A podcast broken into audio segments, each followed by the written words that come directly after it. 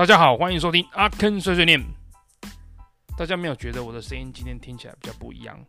有没有比较有磁性、比较亮、比较没有那种背景噪音，然后小朋友在后面尖叫、嘶吼的感觉，甚至没有像在厕所那种回音，还有流水声，还有东西落在水里面的声音，或者是有嗯声，应该没有了吧？对不对？呃，因为有听众跟我反映呢，有位忠实的粉丝听众跟我反映说，我的声音，我的内容还不错，但是声音呢听起来不够亮，然后背景的噪音太多，于是呢我就上网买了麦克风来增加我的收音品质。那大概我做了一些上网做一些研究，然后买了电动圈式麦克风。那基本上麦克风呢，收音的麦克风基本上有两种。大致分成动圈式麦克风、动圈式麦克风跟电容式。那电容式的话，它是它的功用是在于用途用于你要录所有的环境音乐，你要有现场立体的感觉，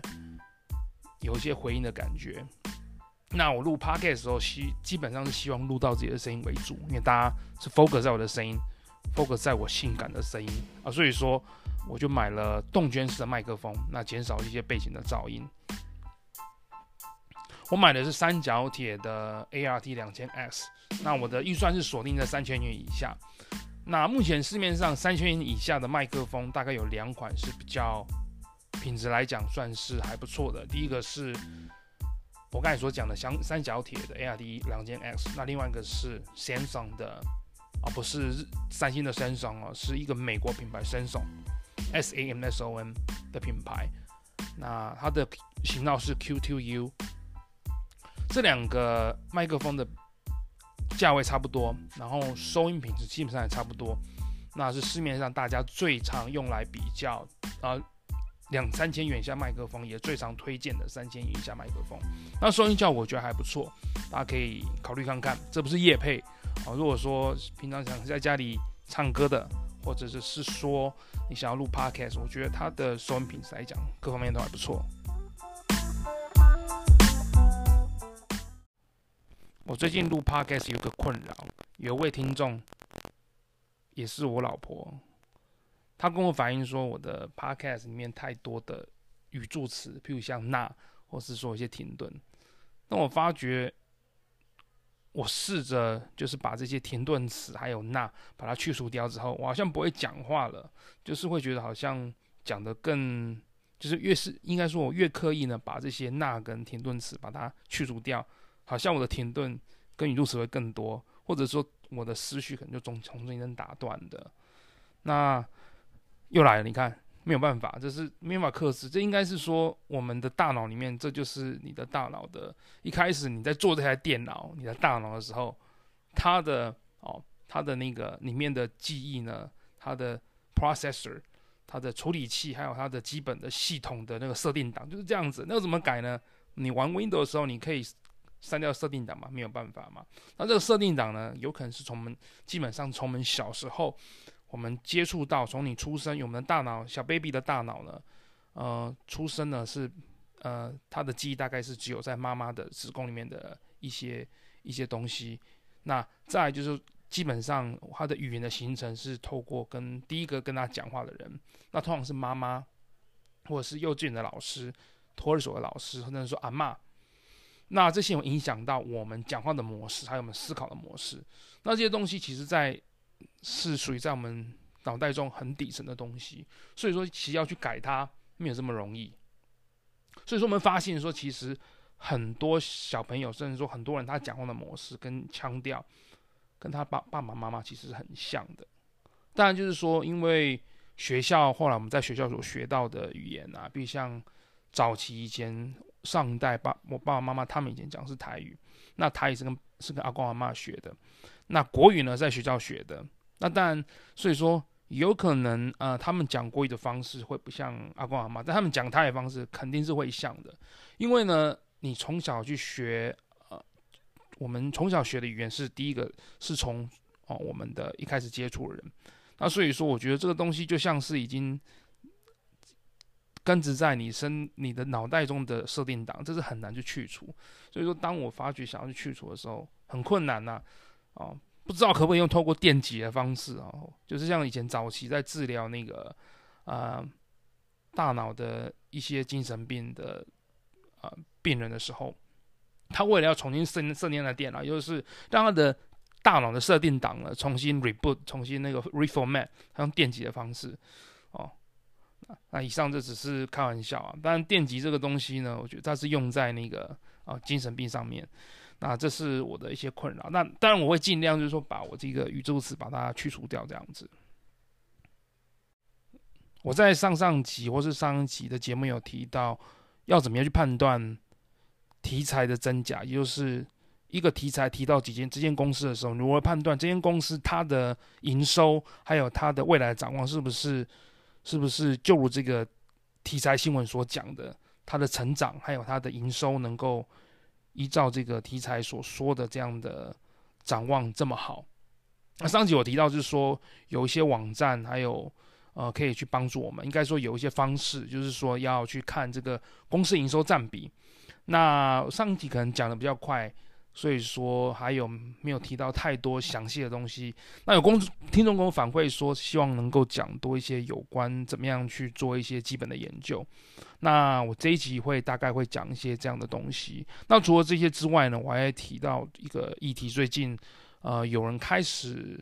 想到，就是说 ChatGPT 会怎么样影响我们的劳工市场？那有些人其实蛮害怕的，就是说这东西到底未来会对我们的。呃，就业市场会对怎对对我们就业市场会怎样的影响？那首先先来讲说，呃，我目前呢，我个人自己在做的一些工具，投资的工具，就是说我听到这个题材，就是说的时候，我要去如何判断这个公司，甚至说可能我在做一些研究的时候，我看到这间公司或者别人跟我提这间公司的时候，我要去怎么样去判断这家公司的一些投资的价值是不是适合买？那第一个呢，我们要首先了解一下公司在做什么。那通常最简单的方式就是去看公司的网站，或者是我所讲的 Money DJ，M O N E Y D J 啊，就是在 Google Search 或是 Bing Search 里面，你打出打进这家公司的名称，然后后面加上 Money DJ 好的这个财经知识库，它的网站名称叫财经知识库，那你就可以找这家公司的基本的介绍，譬如像它什么时候成立啊？啊，比如像说它的目前的营收占比是多，因它的目前产品是什么，然后它的主要产品在做什么，它的销售对象是谁，然后它的产品的各项占比，它用在各项占比用，比如像用在电脑、用在手机，那用在车用是各占比例是多少？比如像我们查打台积电，还有在打。Money DJ，它就会跑出台积电的基本资料，比熊的台积电，它的设设立的时间点是在一九八七年二月二十一号成立。那它会，它是全世界最大的基底电路 IC 厂。然后底下最主要的一些资料，有包括像说它的制程占比重，五纳米三十二趴，在二十二年二零二二年的 Q 四的制程比重，哦，五纳米三十二趴，七纳米二十二趴，哦，十六纳米二十二趴。二十八纳米十一趴，那你就可以去知道说，呃，它的一些占比。那再来是说，如果说你要知道这个题材，比如像最近在炒的车用题材，你在想说，诶，这个部分到底占台积电多少？那以二零二二年的 Q 四比重来看，高效能运运算也就是 HPC，它是占四十二趴，这是占最多的。那手机部分是三十八趴，物联网八趴，然后车用电子六趴。那所以说，假如这个题材他提到是说，假如说今天的题材提到说，哦，这个车用电子哦，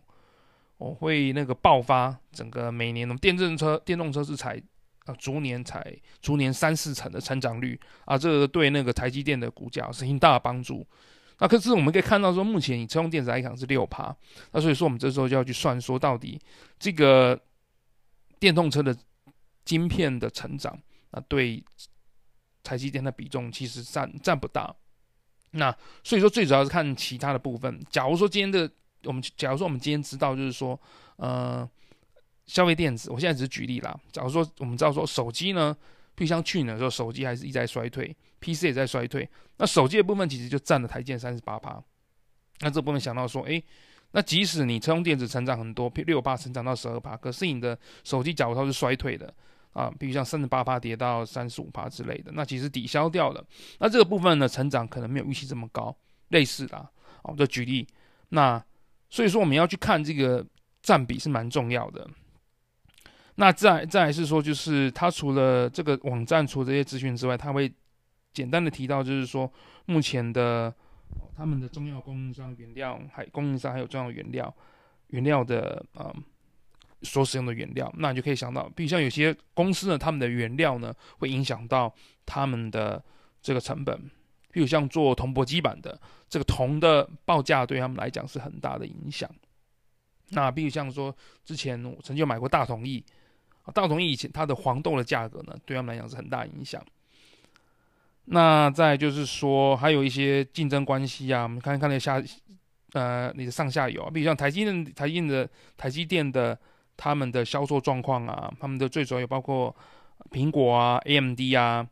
NVIDIA 啊、恩智浦啊、联发科这些啊，然后甚至可以看到一些就是他们国内外竞争厂商啊，比如像联电啊、世世界，还有力积电啊，还有 Intel 啊，还有 Samsung 啊，那。从这个资料，我们可以大概了解到。当然，说你要一些比较细项的东西的话，我建议你可以去公司的网站里面去看那年报，或者是说你在那个 Bing Search 就 Google Search 打进这家公司，然后再打入它的年报。那年报通常会比较可能有些年报是比较久之前的东西，二零二一年的年报，因为年报一般出来的时间比较晚，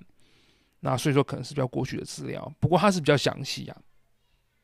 那再来是说，你看了基本资料之后，我们可以去奇摩的股市哦，雅虎的股市，去看的年增率，还有毛利率。年增率基本上是看毛营收的年增率。那营收年增率呢，你可以去看说，譬如像今年三月份，嗯的年增率。从年增率我们可以看到是说，这家公司他们的未来的成，就是目前的对比，今年跟去年的。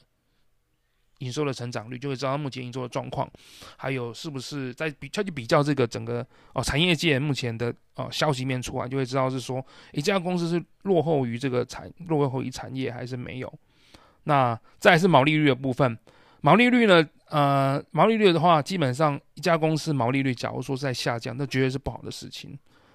那如果说呃，其实要看嘛。如果说一家公司它是在刚成长的阶段，比如像新创公司，他们常会牺牲毛利率来达到的成长率，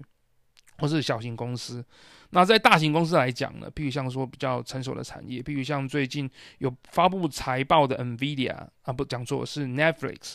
跟 Tesla，他们的毛利率呢，呃，基本上是呈现呃。Tesla 应该是 Tesla，它的毛利呈现下降的情况。那 Netflix 它是年增率哦，它的年增率对比过去几年来讲是减少的情况。那是代表什么呢？其实你去看我们的本益比 EPS 哦，EPS 年增率呢，就是营收的未来的年增率的，我们的本益比呢，基本上等于未来成长率，你的 EPS 的成长率。那假设呢？今天如果说你的本益比呢，哦，比如像我们看到有些股票的本益比可能是五十，或者是六十，这时候我们要想说它的未来的 EPS 的成长率呢，是不是会超过超过这个五十？哦，假设呢它没有超过五十的话呢，未来的上面没有超过五十的话，其实它的这股价目前就是估值偏高。那为什么我们我们的股票有些你会看到？有些五十趴的还是一直在涨啊，五十倍的本一比五十倍一直一直在涨。那有些本一比六十倍的呢啊，有些本一比二十倍的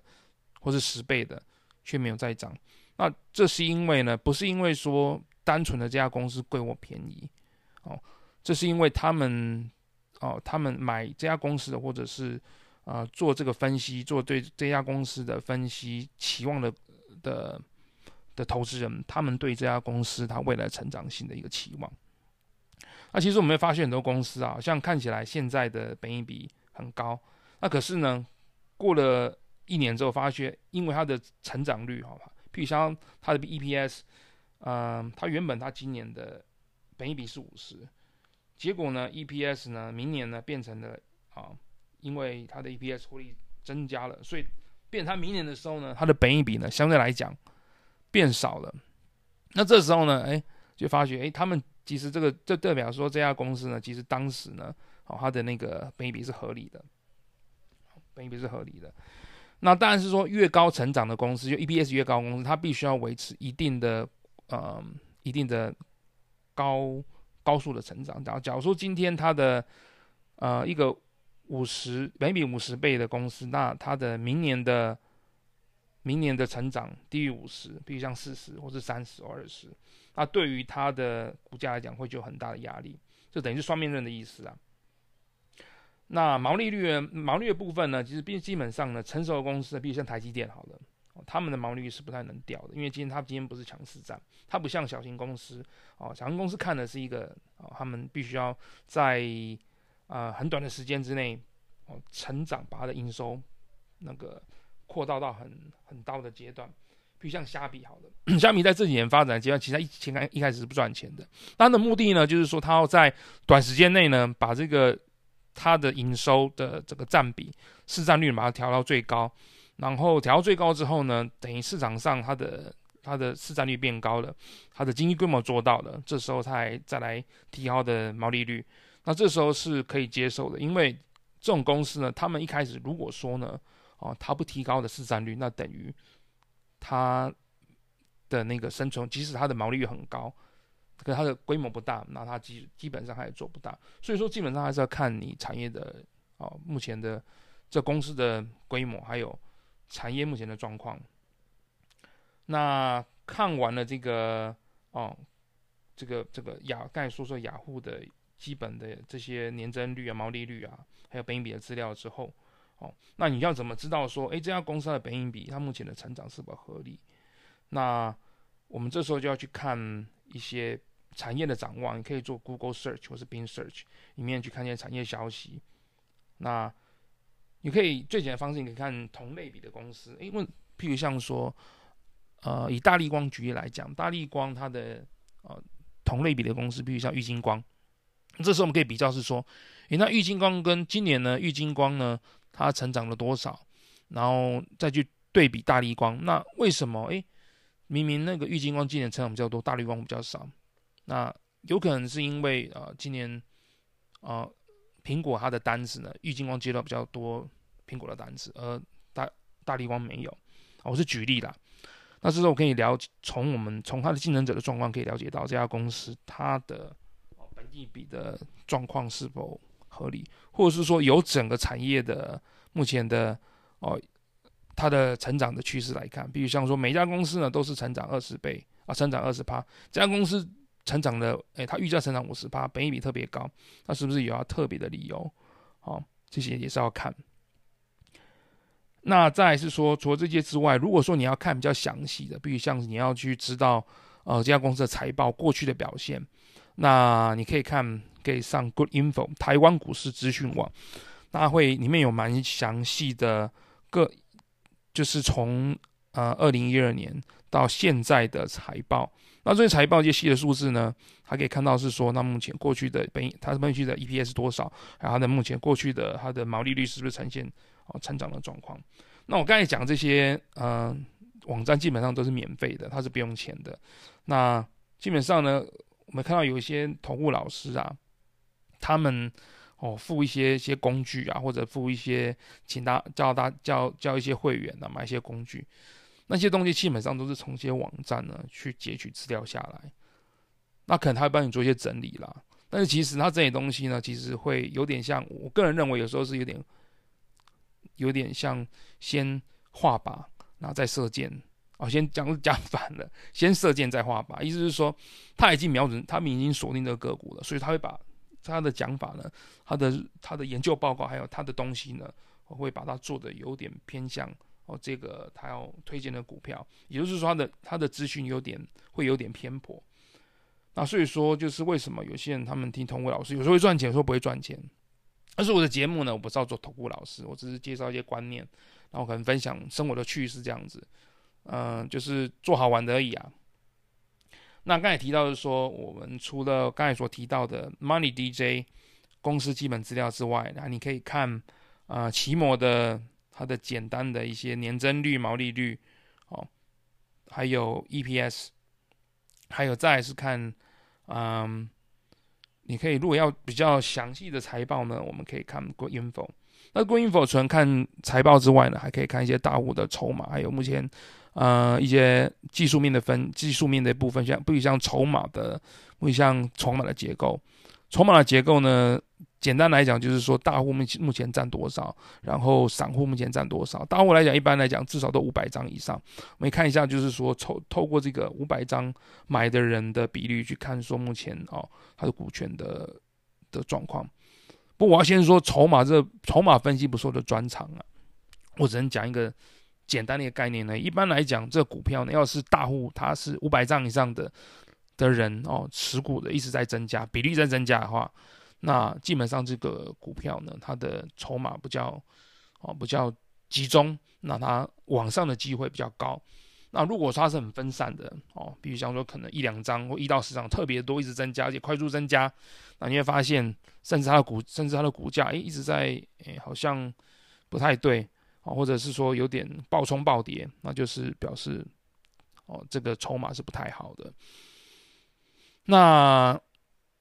除了这个之外呢，Greenfo 还会会有一些，比如像说他每年发的股利多少啊，可能大家有在投资那个配息的话，股利的话可以看。那当然是说奇摩的股市也有一些，它也是有每年的呃每年的你的殖利率啊多少，还有发的现金股利多少。那除了这个之外呢，呃，大家可以去做一些产业的呃的研究。那成研究可以从一些新闻啊，比如像巨亨啊，或者是说看一些杂志。我觉得其实杂志讲的东西是比较落后啊，但是其实它可以给你一些基本的概念，或者是听一些 podcast。我觉得发现现在其实蛮多 podcast podcast 他们的啊、一些市场的观念呢，还有一些市场的消息，比很多杂志还要好。那我个人现在有在听股癌，那还有听一些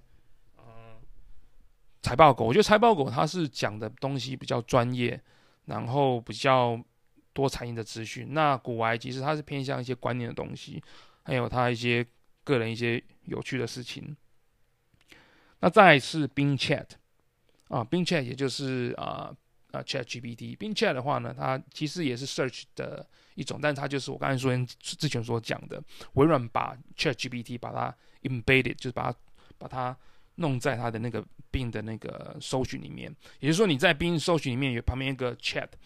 你就可以去啊、去去做哦，就问一些问题，比如像说我之前有试着去问一些产业的一些讯息，比如像问啊、目前车用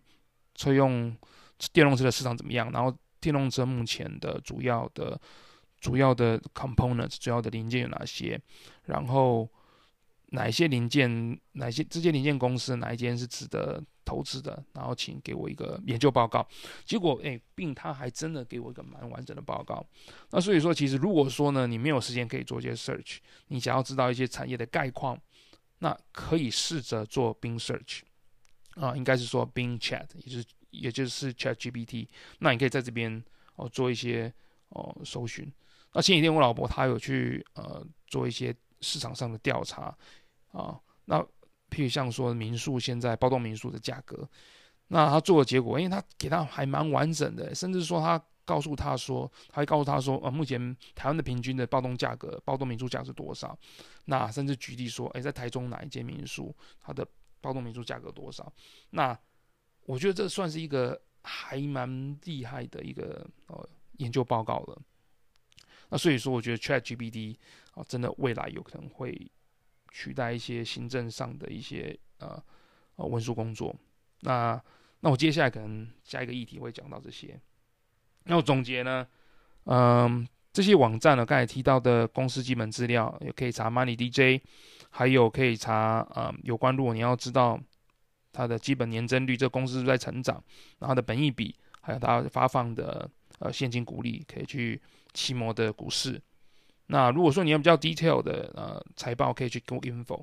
不过呢，呃，我这边要带到一点，就是说，呃，不要只以过去的财报来作为投资依据，或者是以现在的比本益比来作为呃投资依据。我相信之前有在有提到啊，就是说你它的财报只是过去的，它只是展现过去的这这个原貌。刚才提到财报，其实是看公司过去。那我们除了，所以财报它其实只是一个参考。那它是看过去公司的表现是不是一直都哦很稳定这样子。啊，除了看这之外呢，还要看未来。那看未来的话呢，还要看一个很重要的，就是看这家公司的老板他的每次的展望预测是不是跟跟他实际后来的呃财报出来能够哦没有差相差太远。像有些老板真的会吹牛，我跟你讲的多好多啊，结果财报出来不怎么样，然后每次都会解释说哦这个单有递延的状况，结果呢，所以说。一直递延，一直递延哦。他每次讲的讲法好像都是自圆其说，就到最后呢，哦，股价已经跌，才发现原来是老板老板在炒股票。那我觉得有些产业界的一些老板，其实他们是蛮老实的，有什么讲什么。譬如像说像大立光的林能平，他是属于哦产业界的这个老实树，有什么讲什么。所以说，我觉得他基本上呢，他的股价呢，跟他的一些预测，基本上不会有太多的差距。那所以说，这个也是要很注意的地方。接下来我会说有关 ChatGPT 的一些介绍，然后它以及对我们的劳工市场的一些冲击，然后我们如何去做一些因应。有些听众他问我一些有关这样的问题，可能最近 AI 的新闻热度很高，大家就在担心说，这个东西会不会取代我，会不会造成我以后对于未来的工作的影响？那我可能在这边做一些简介。那 ChatGPT 呢？它是 Sam Altman 一个 OpenAI 的公司，它所创立的。那它已经其实已经存在蛮多年，但是是最近呢，这呃从去年底开始，它才比较就是等于他把他的这个 language model 这个简称为 lolm 这个语言的模组呢介绍给大家。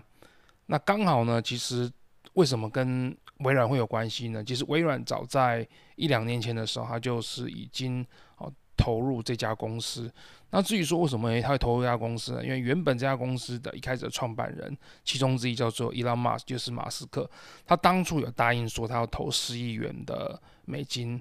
的哦的资金来帮助这个 OpenAI 的公司来做发展。那为什么还他们会需要这么多钱呢？因为训练。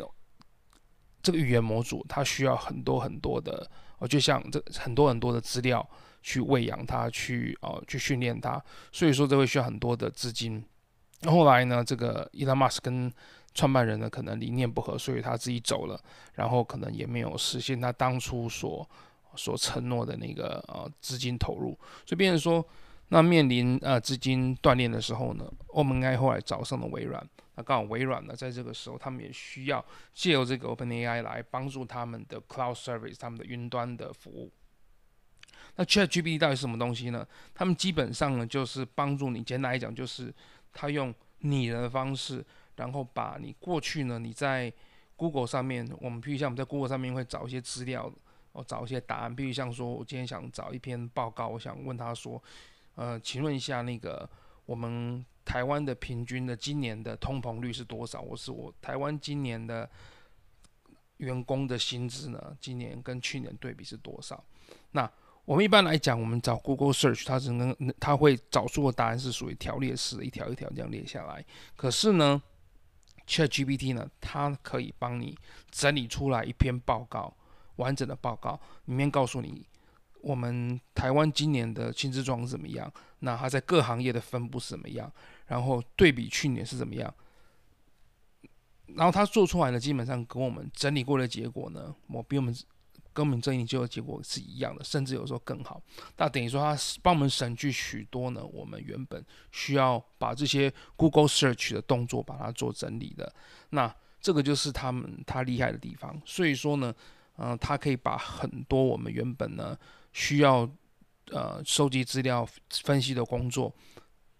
把它做到哦，做用那个 OpenAI 把它做到很好。那所以说这也是为什么呃很多人开始用 OpenAI，因为我们很多的工作其实我们大部分很多办公室的工作是呃很包括说像资料整理、分析，还有像写报告，那这些东西呢，其实目前的 OpenAI 都可以写得出来。那除了这个部分呢，还有做。软体哦，做那个 coding，做写程式。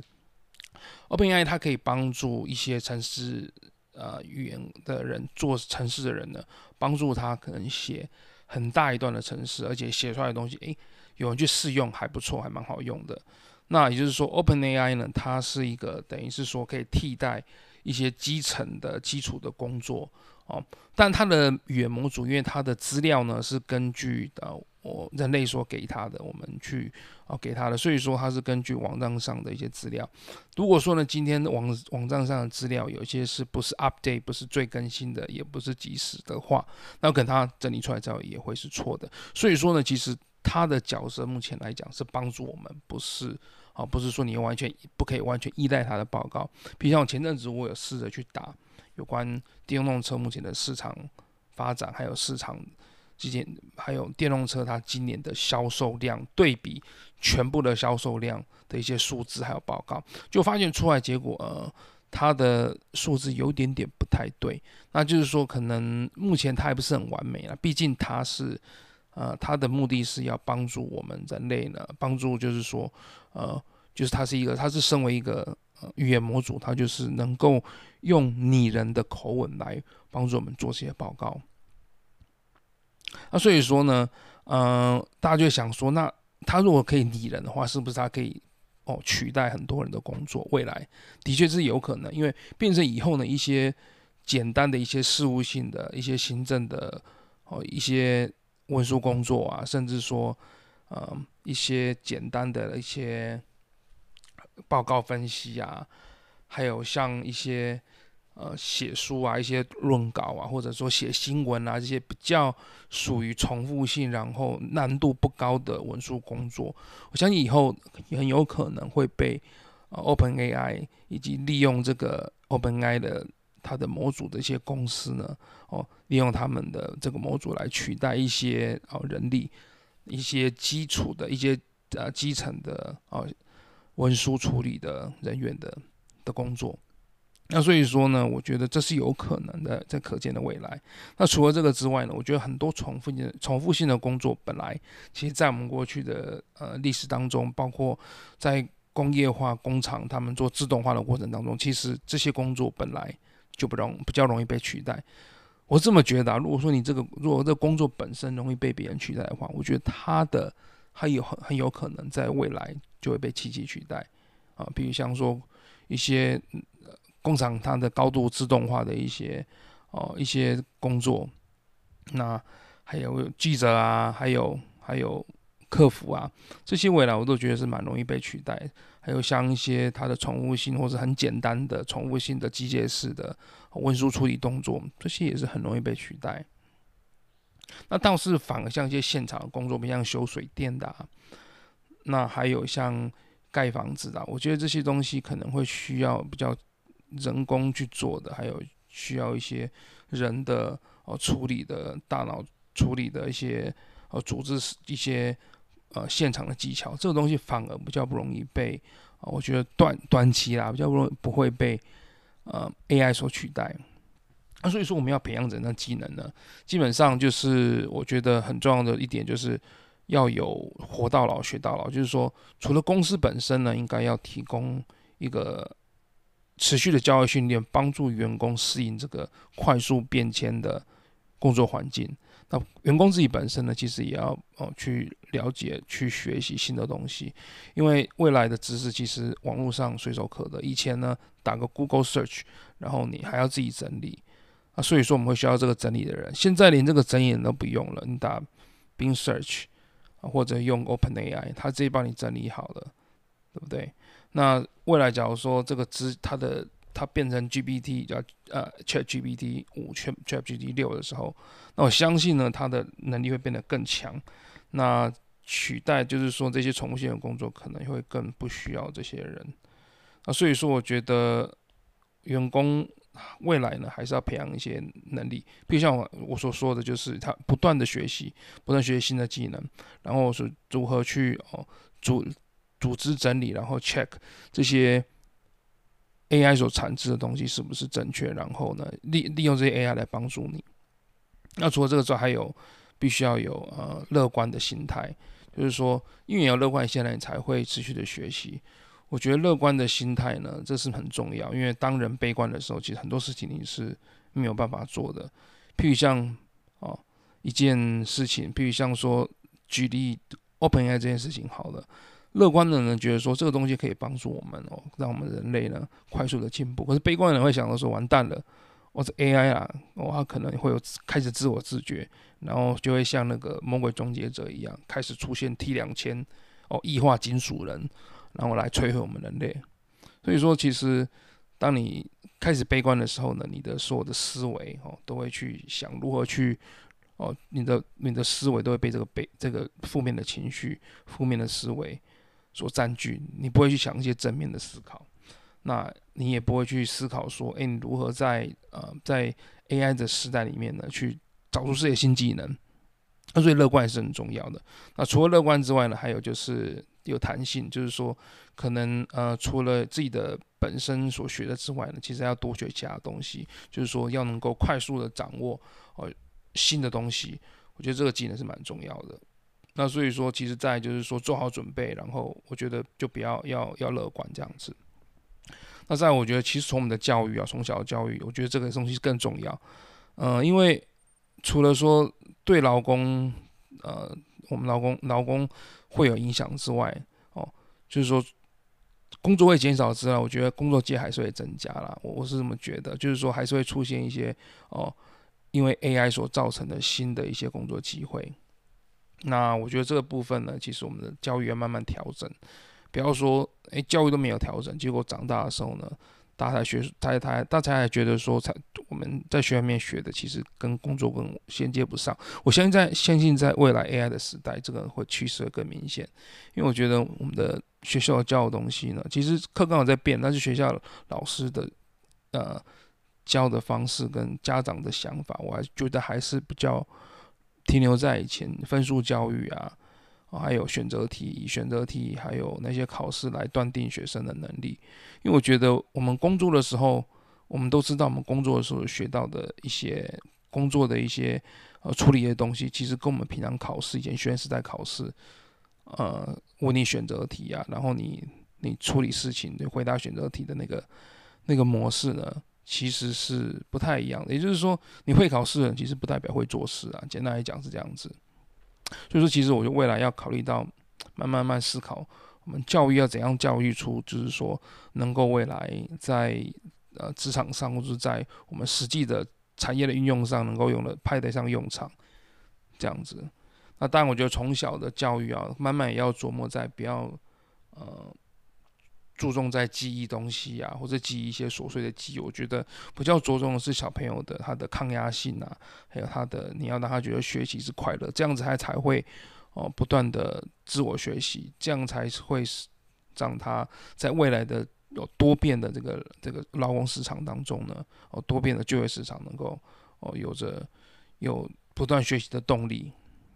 那这以上是我的一些看法，那希望大家对他都有帮助。就先到这边，拜拜。